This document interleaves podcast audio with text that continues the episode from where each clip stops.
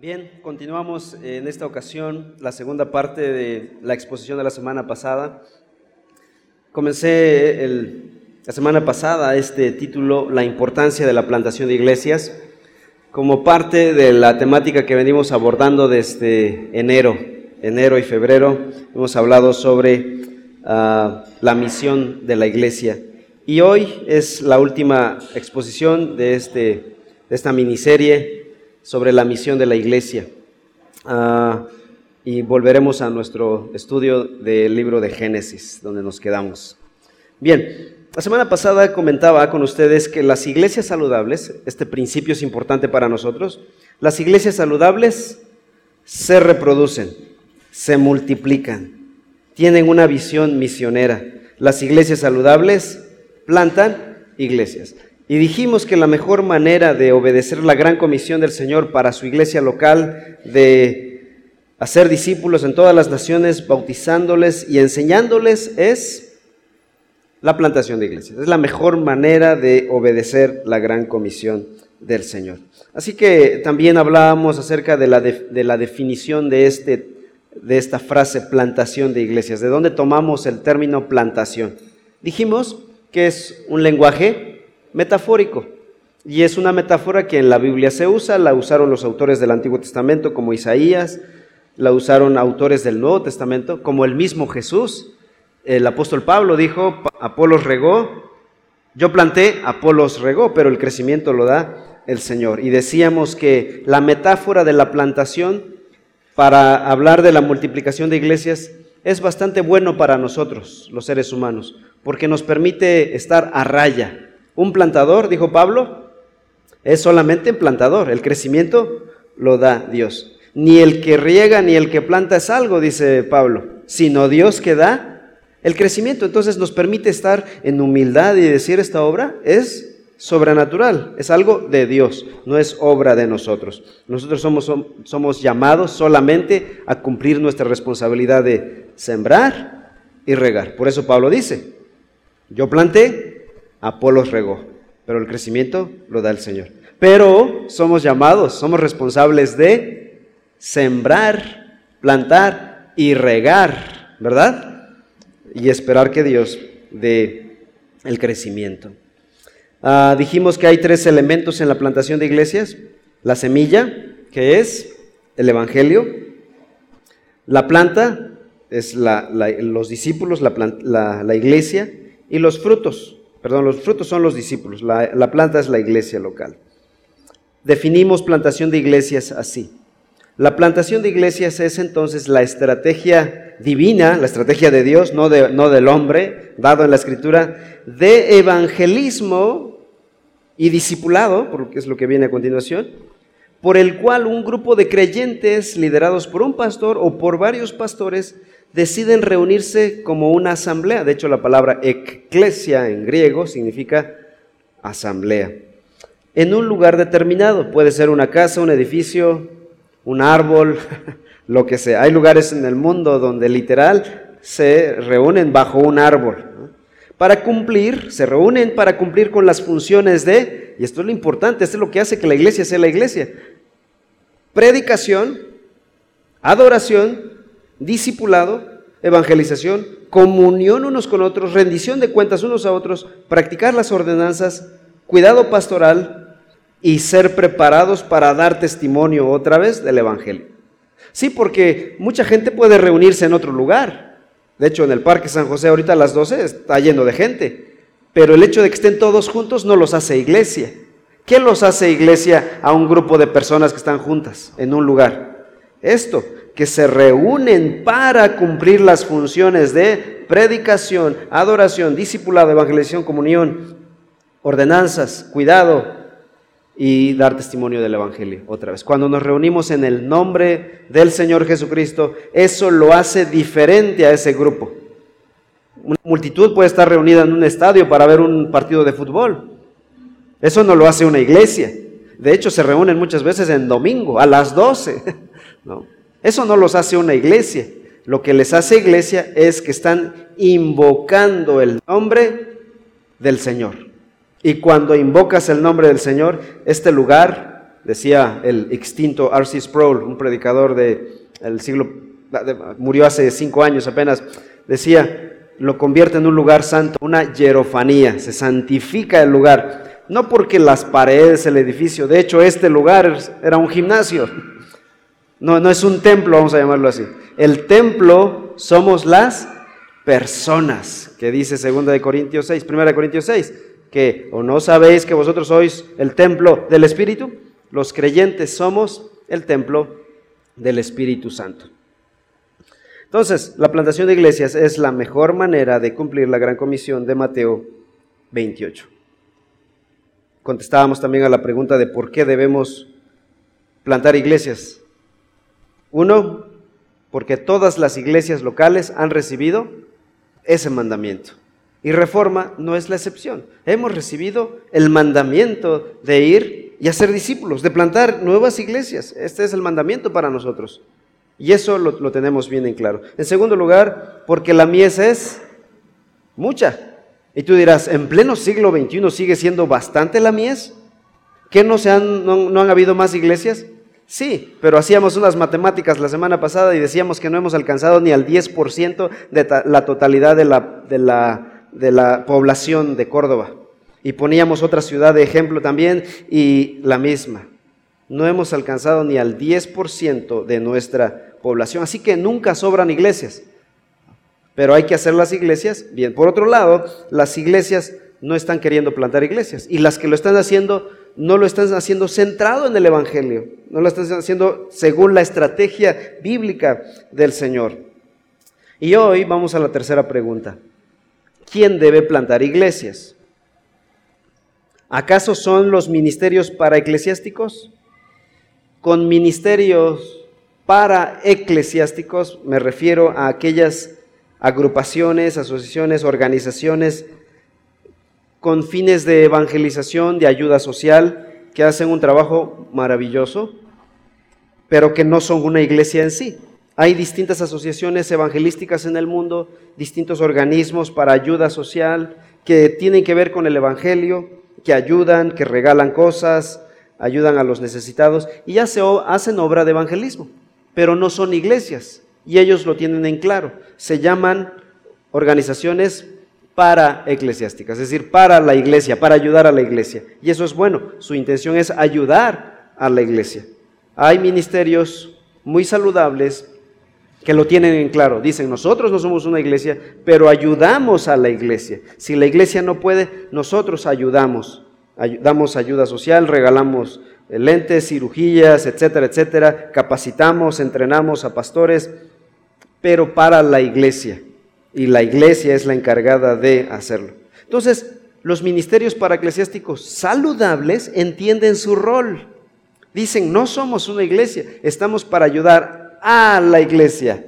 Somos un ministerio para eclesiástico. Si no es un ministerio para eclesiástico saludable, no lo va a reconocer. Entonces, ¿qué están diciendo aún las organizaciones para eclesiásticas? Aparte de lo que dice la Biblia, que la tarea de la plantación de iglesias es tarea de la iglesia. Aún las instituciones para eclesiásticas lo dicen. De hecho, cuando ellos, si alguna asociación evangelística hace una cruzada, una campaña y hay algunos conversos, ¿a dónde las mandan? ¿A dónde los mandan ellos? A las distintas iglesias locales. Ellas son las responsables de cuidar a los discípulos, de hacer obra de discipulado, evangelismo y discipulado. Entonces es la iglesia la que tiene la responsabilidad y el privilegio de plantar nuevas iglesias. Vamos al libro de Hechos, por favor. Vamos a navegar un ratito aquí en el libro de Hechos y vamos a ver cómo el Espíritu Santo usó a la iglesia en Hechos.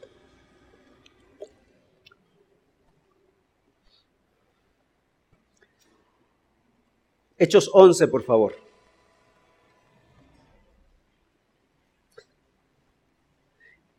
En Hechos 11, vean lo que dice el versículo 19.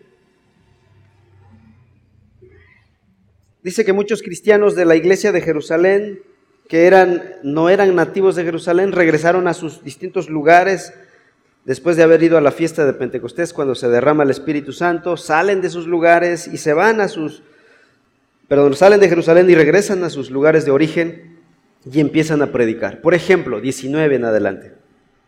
Ahora bien, los que habían sido esparcidos a causa de la persecución que sobrevino después de la muerte de Esteban, llegaron hasta Fenicia, Chipre y Antioquía. Esta Antioquía es la Antioquía de Siria, la que está al norte de Israel. No hablando la palabra a nadie, sino solo a los judíos. Versículo 20 es la excepción.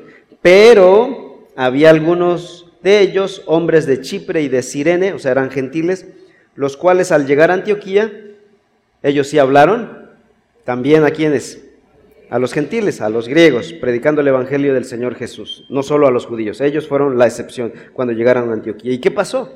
Versículo 21. La mano del Señor estaba con ellos y gran número creyó, que creyó se convirtió al Señor. Interesante, ¿no? Muchos no tenían fe y decían, no, ¿para qué le predicamos a los gentiles si ni van a creer? Mejor solo a los judíos. Pero un grupito de ellos sí le predicó a los gentiles. Creyó en el Señor. Y dice que la mano del Señor estaba con ellos y gran número de gentiles se convirtió al Señor. 22. Esto ocurrió en Antioquía. La noticia de esto llegó a oídos de la iglesia de Jerusalén y enviaron a Bernabé a Antioquía. La idea de Bernabé era supervisar y dar un reporte a la iglesia de Jerusalén. Pero esto le gustó tanto a Bernabé que se quedó en Antioquía, versículo 25. Bernabé salió rumbo a Tarso, aquí los versículos anteriores dicen que Bernabé finalmente se quedó ahí y ahora él ya, es como uno de los líderes de Antioquía. Y vean lo que va a hacer Bernabé. Se va de Antioquía y en lugar de ir a Jerusalén, se va a Tarso a buscar a un hombre llamado Saulo, ese que dos capítulos antes, en Hechos 9, se había convertido al Señor y que ya estaba predicando el Evangelio. Y Bernabé, interesantemente, va por el que era el perseguidor de la iglesia y se lo trae a Antioquía. Versículo 26. Y cuando lo encontró, lo trajo a Antioquía. Y se reunieron con la iglesia, esa iglesia que se había fundado ahí en Antioquía, ¿recuerdan? Aquí se, ¿cómo se le llama a este grupito de nuevos creyentes? Iglesia.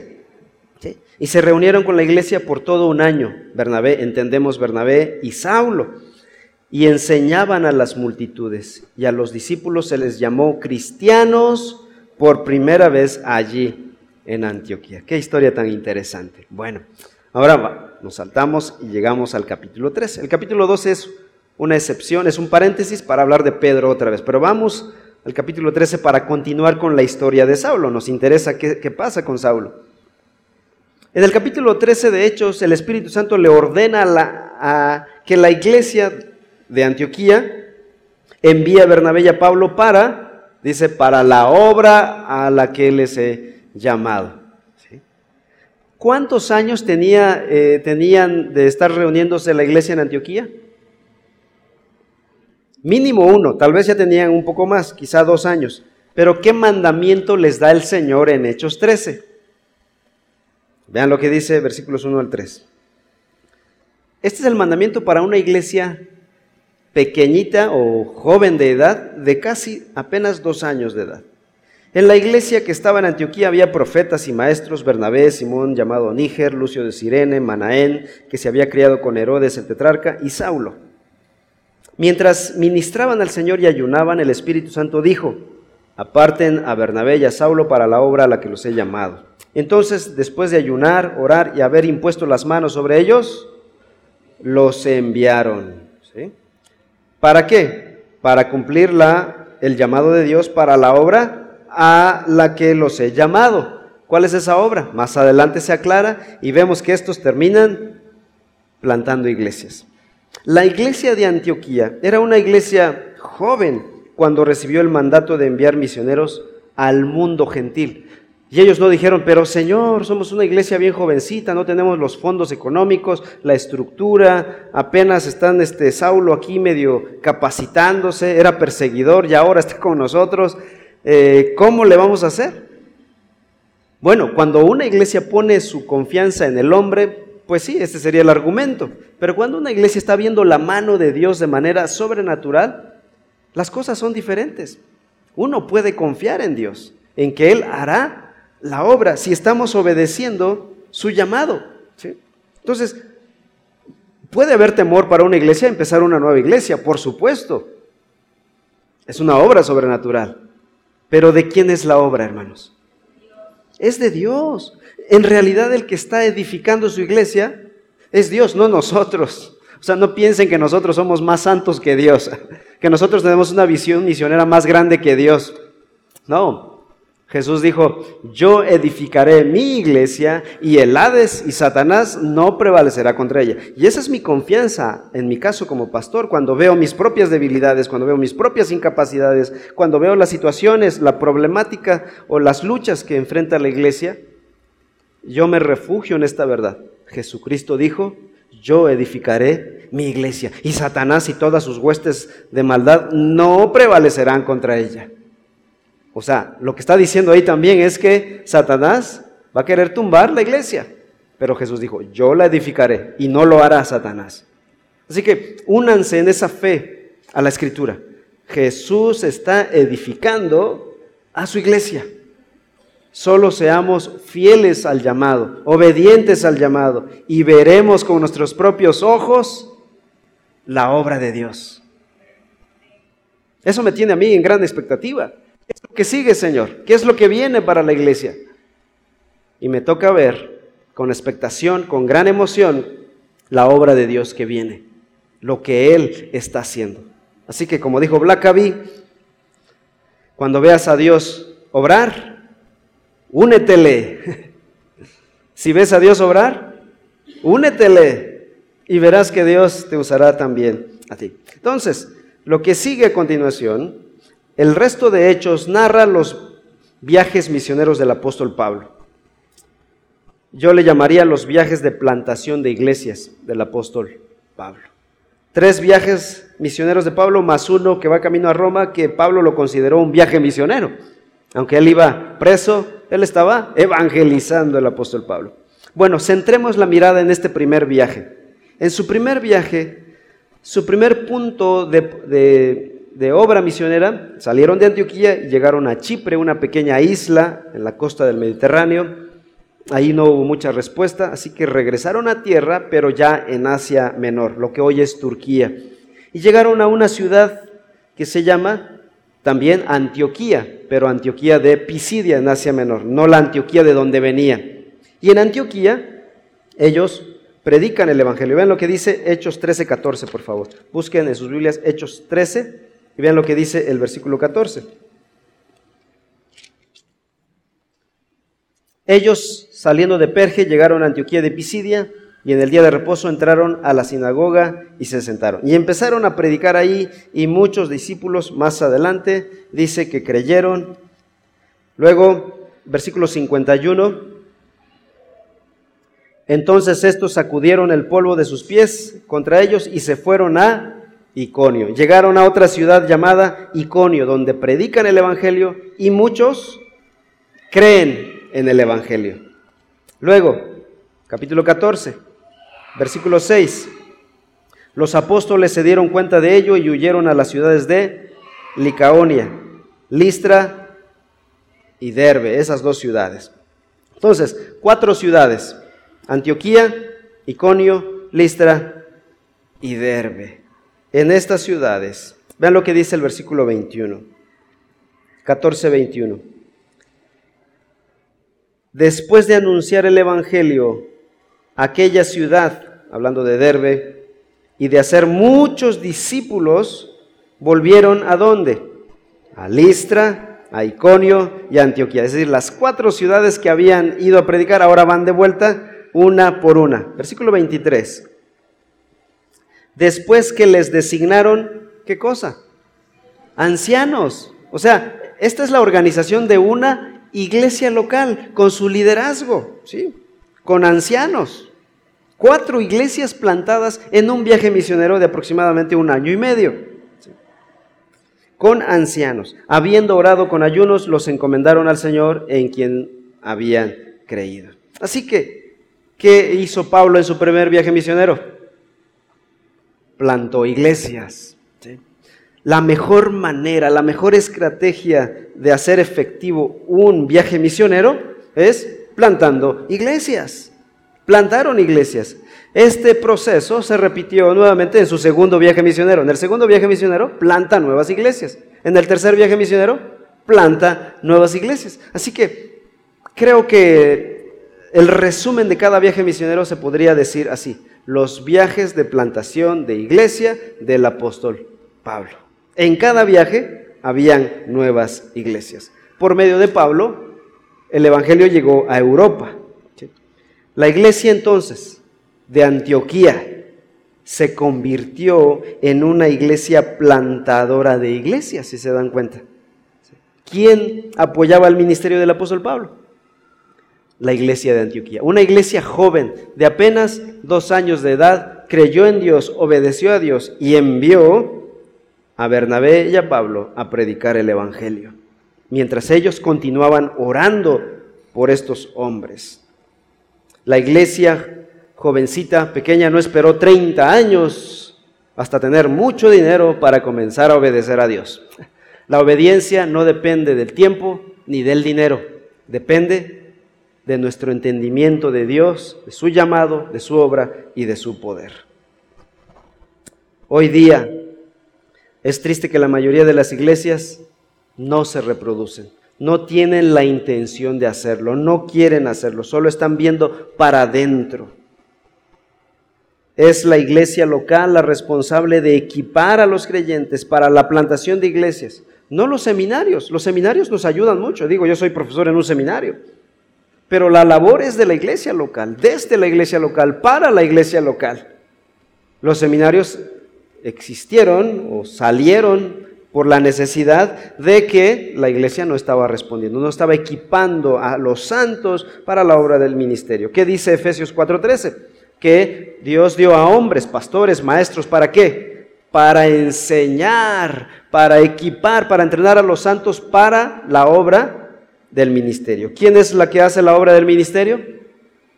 Es la iglesia local, son los creyentes. Entonces, es triste que incluso líderes no tengan esta visión misionera local y tampoco, mucho menos, global. Entonces, cuarta pregunta. ¿Qué se necesita para plantar iglesias? Hay cuatro cosas que se necesitan para plantar iglesias. En primer lugar, necesitamos, obviamente, el Evangelio, ¿no? Pero en primer lugar es al Espíritu Santo. Esto podría ser obvio, ¿no? Pero a veces se nos olvida que esto es obra de Dios. Esto nos debe llevar a orar y depender de Dios. ¿Qué estaban haciendo en Hechos capítulo 13, versículos 1 al 3, estos hombres cuando recibieron el llamado del Espíritu Santo? Estaban orando, dependiendo de Dios, esperando en el poder de Dios. Es el Espíritu Santo el que muestra el camino a dónde ir.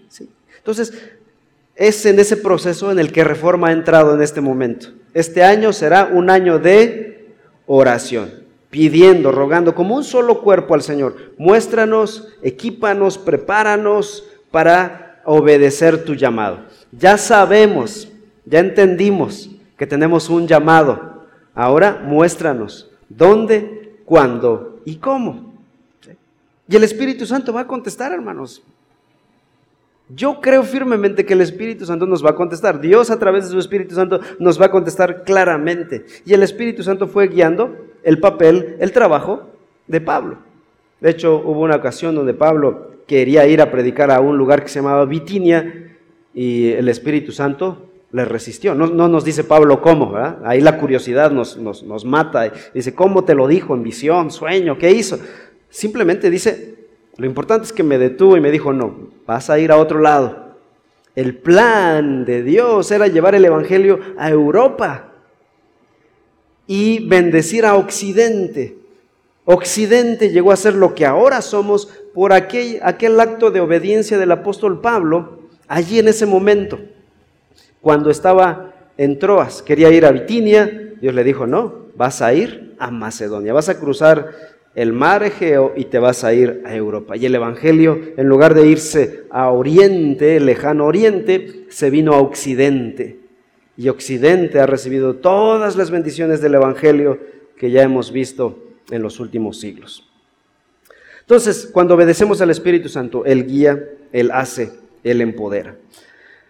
Segundo elemento que necesitamos para la plantación de iglesias es la semilla. Si vamos a plantar necesitamos semilla. ¿Y cuál es la semilla? Según lo que vemos en los evangelios, lo vimos la semana pasada, es el evangelio. Entonces, si la semilla es el evangelio, ¿qué debemos hacer? Debemos conocer el evangelio, dominar el evangelio, creerlo, amarlo, profundizar en él. Nunca debemos cansarnos del evangelio. Lo que Dios hizo en la cruz por los pecadores es una verdad que no se nos debe olvidar a nosotros los creyentes, para que cuando estemos en oportunidad de compartirlo, salga natural. Y no tengamos que recapitular y decir, a ver, a ver, déjame sacar mi manual, déjame llamar al pastor. no, es una obra de todo creyente. El privilegio de compartir el Evangelio es una tarea de todo creyente. No se lo des a nadie más. Ora al Señor que te use para compartir el Evangelio. Así que tenemos que estar listos, preparados, conocer la verdad del Evangelio.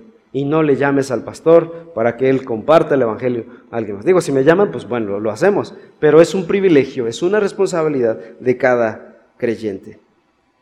Tercer elemento en la plantación de iglesias, la tierra. ¿Quiénes son? Los no creyentes. Y tierra hay en abundancia, hermanos. Hay muchas personas que no conocen el Evangelio y debemos tener entonces nosotros compasión por los perdidos, estar listos para compartir el Evangelio. Debemos estar viviendo en misión constantemente, orando por uno creyente, invitando a otros a escuchar el Evangelio y compartiendo el Evangelio. Y en cuarto lugar, necesitamos sembradores o plantadores. ¿Quiénes son ellos? Son los miembros de la iglesia local, todos los miembros. Uno podría pensar, bueno, los plantadores son los pastores.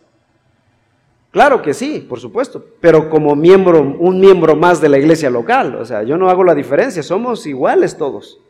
Y entonces todos recibimos el llamado para ser plantadores.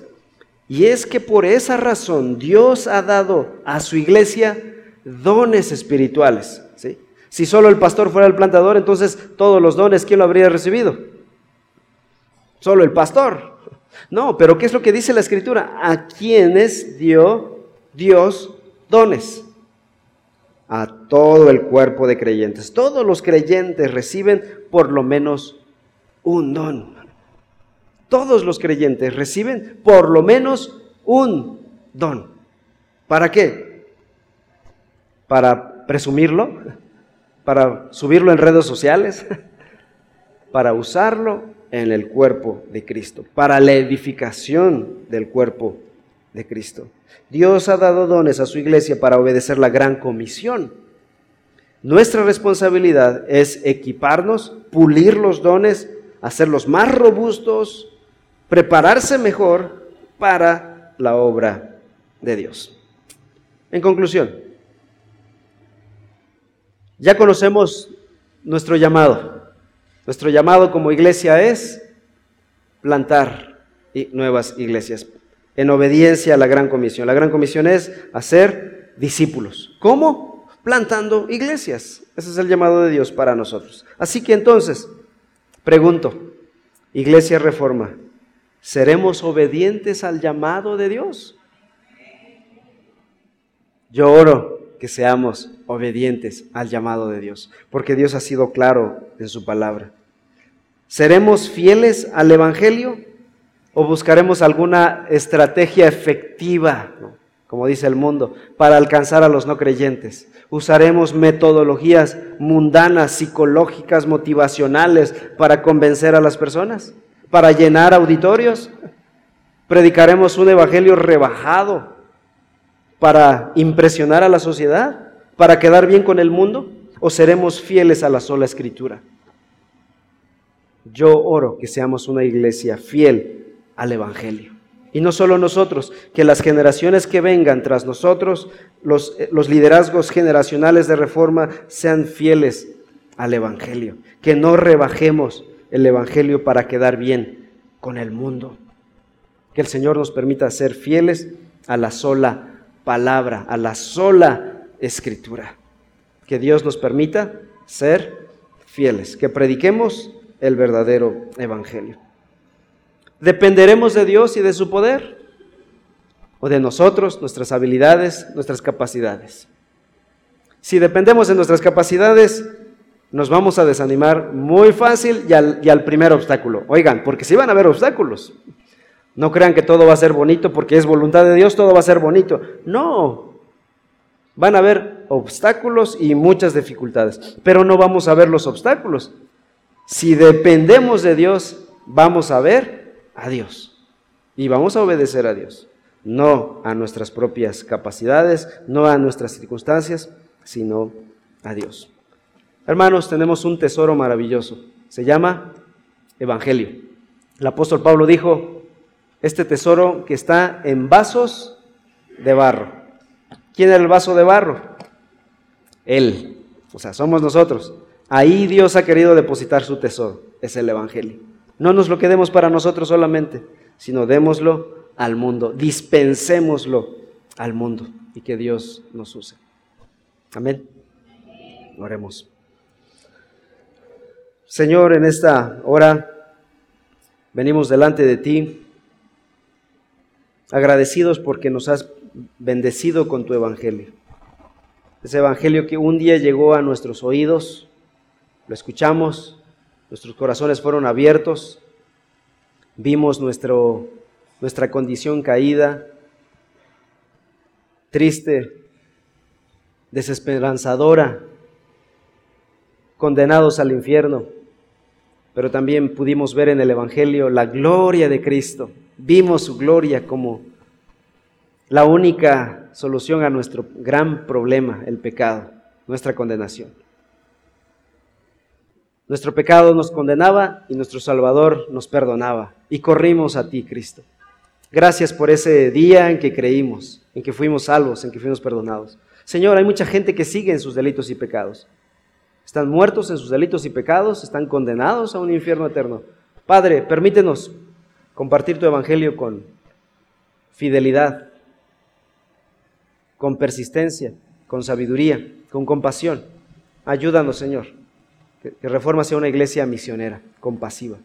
Dándose tu gracia, Señor. Úsanos, te lo rogamos, Señor. Todo esto con el único propósito de honrarte a ti de hacer tu gloria manifiesta a las naciones.